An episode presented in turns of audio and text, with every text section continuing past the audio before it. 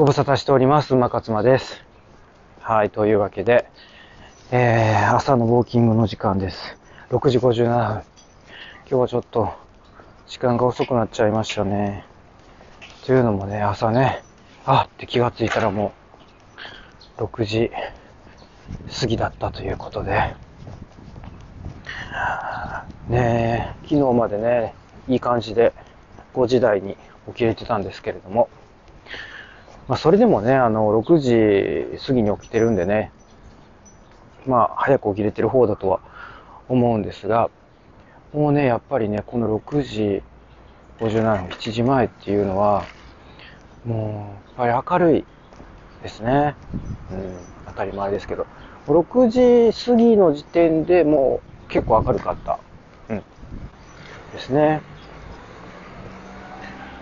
そう、だからね、日の出が早くなって、日の入りも遅くなるっていうのが、こうだんだんね、春めいてるっていうことですね。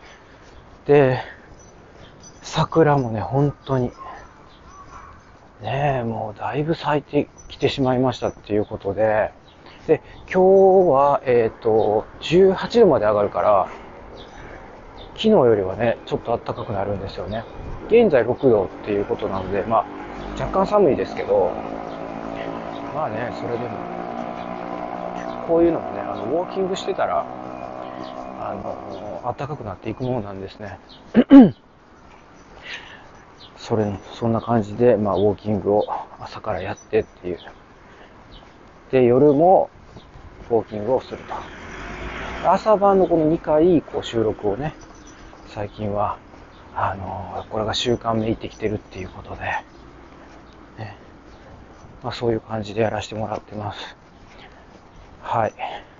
でですね、えっ、と、まあ、まず、その朝のルーティンとしては、ここから、その、近くのコンビニ、えー、まで行って、で、そこで、えー、まあ、コーヒーをね、朝のコーヒー、今までだったらもうカフェラテを間違いなく頼んでいたところ、朝はコーヒーにしました。朝のね、えー、朝、えー、朝のというかそのカフェラテ、えー、200、えー、200キロカロリー、ね、約200カロリーですね。約200カロリーを、まあね、取ってしまうのはもったいないということで節約です。最近だから私、節約しております。ということだったんですが、あの昨日のエピソードで申し上げました通りですね、この4月の13日までですか、キャンペーンをね、スターバックスがね、打ち出しまして、おかわりキャンペーン、200円でおかわりできるんですよ、皆さん。そして、そしてですね、あのオーツミルクラテが、また再登場しました。1年ね、私1年待ちました。はい。1年後に実現ということで。去年の同じ時期もやってました。オーツミルク。これね、オーツミルクと同じ時期に、えー、カフェラテおかわりキャンペーンをやるんですね。スターバックスがね、こういうことをやると、本当に私はね、それにも完全にやられてしまうわけなんですよね。ということでね、まあ私は今日だから、もう頭の構想でですね、どのタイミングでスターバックスに行くのか、っていうもう構想が仕上がってしまっております。はっきり言って。それぐらいやっぱりね、オーツミルクラテってね、私の中の存在感が大きいんですよ。えー、昨日に引き続きこんなこと言ってますね、また。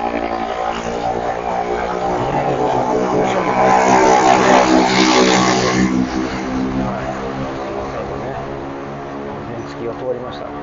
これね、あの、だいぶ音の大きかった原付なんですけど、私も実はですね、爆音、爆音に改造してる原付を実は乗ってるっていう、もう、どんだけ迷惑やねんっていうね、爆音垂れ流しで私は、本当に原付でね、しかもものすごいちっちゃい原付なんですよ。ちっちゃい原付ですね。ゴリラっていう名前の原付に乗ってるんですけど、もう、もう販売されてないそうなんですね。ホンダが出してた素晴らしい原付なんですけど、もう私みたいなやっぱり、ね、低身長の人が乗るにはぴったりの、まあ、だからそのハーレーの逆ですね。大型の、あの、ね、あの、バイクとはもう逆を、逆、逆行してる。そういうのに乗ってます。あ、えっ、ー、と、ちょっとね、コンビニ着きましたね。ローソン着きましたね。一旦ね、ここで中断させていただきます。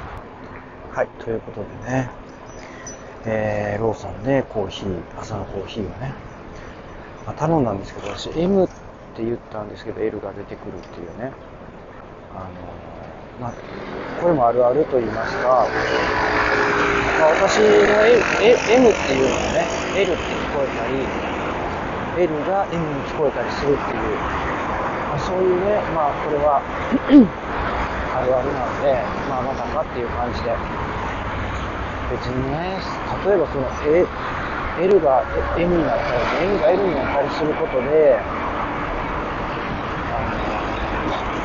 そんなに困らないっていうね。あ、M、ちょっとちっちゃい方欲しかったけど、大きくてもいいかっていうと、とか、例えば。例えば、お大きい方欲しかったけど、まあ、ちっちゃい方出てきた。まあ、カロリー節約できるからよかったみたいな、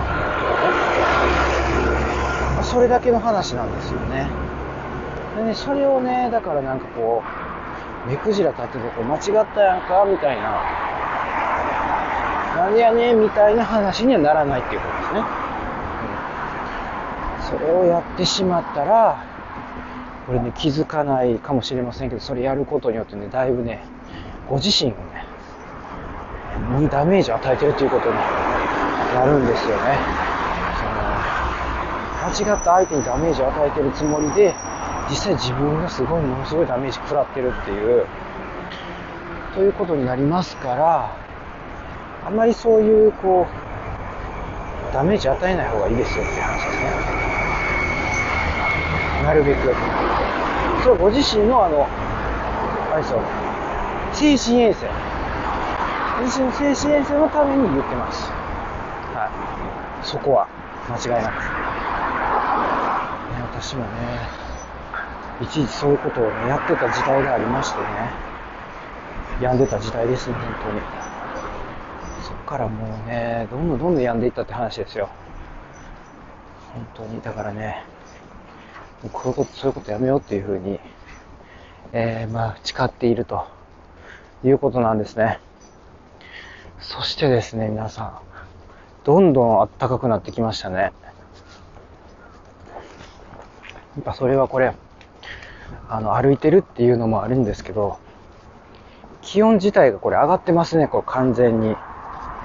私ものすごい今太陽の光を浴びてるんですけど、こう、なんていうんですかね。進行方向に太陽があるって言うんですね。はい。だからね、これ気をつけないといけないのは、やっぱあれですね。日焼け止めじゃないですかね。これから。これから日焼け止めの季節始まりますよね。あの、私みたいなね、あの40代のおっさんでもね、日焼け止めはあの気をつけた方がいいみたいなんですね。これはね、あのメンタリスト DAIGO が言ってましたね。とにかくですね、あの男性、女性問わずですね、日焼け止めっていうのは、もうそういうこう性別を超えた存在なんです。なんですって。なんですって、性別超えた存在っていうのは私が勝手に言ってるだけなんですけど、あの、まあだからその、いろんな意味でね、スキンケアっていうこう広い定義の中で、やっぱりこう、日焼け止め、その紫外線対策っていうのをね、やっといた方がいい。ただですね、皆さん。このね、私が、あの、メガビタミン物語っていうね、痩せたければ、えー、補いなさいっていう本でね、分子栄養学とか、メガビタミンの話をね、嬉しがって書いたんですけど、その中に入っておりますビタミン D もしくはビタミン D ですね。ビタミン D はですね、紫外線がないと作れないんですよ。はい。なのでですね、やっぱりね、もちろん日焼け止めは必要なんですけどね、紫外線も嫌いにならないでねっていう話ですね。だから、あのー、なんぼね、じゃヒサロ行ってるね、松崎しげるは、ビタミン D の塊かっていう話になってくるじゃないですか。ね。あんなにヒサロで焼き倒している、まああの、しげるに限らずですけどね。なんですか、リーボーイっていうんですかね。あともしくはあの、えっ、ー、と、最近ではあれですね、有名なのは、あの、ビルダーさんですね。マッチョな。彼らは、ヒサロ通いをしてるんですね。大会に向けてヒサロに通うわけですよ。うん。まあ、最近ではですね、なんかもうヒサロに行かなくても、なんか色を塗ってくれるっていうか、なんかこう短期的に色を出してくれる、なんかそういうコスメみたいなのがあるらしいですけど、まあそう、そうでなければですよ。こうヒサロで、ね、真っ黒にする。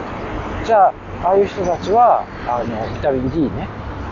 ビタミン D がものすごいこう、体内で作られてるから、あんなに元気そうにしてんのかとかね。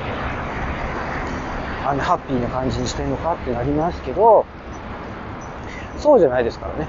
はい。っていうのは紫外線が、えー、発生しない、えー、マシンで、はい、えー、焼いてますから。紫外線がないとビタミン D は作られませんので。はい。ということで、え今日はこんな終わり方になってしまいましたけれども、それでは皆さん、いってらっしゃいませ。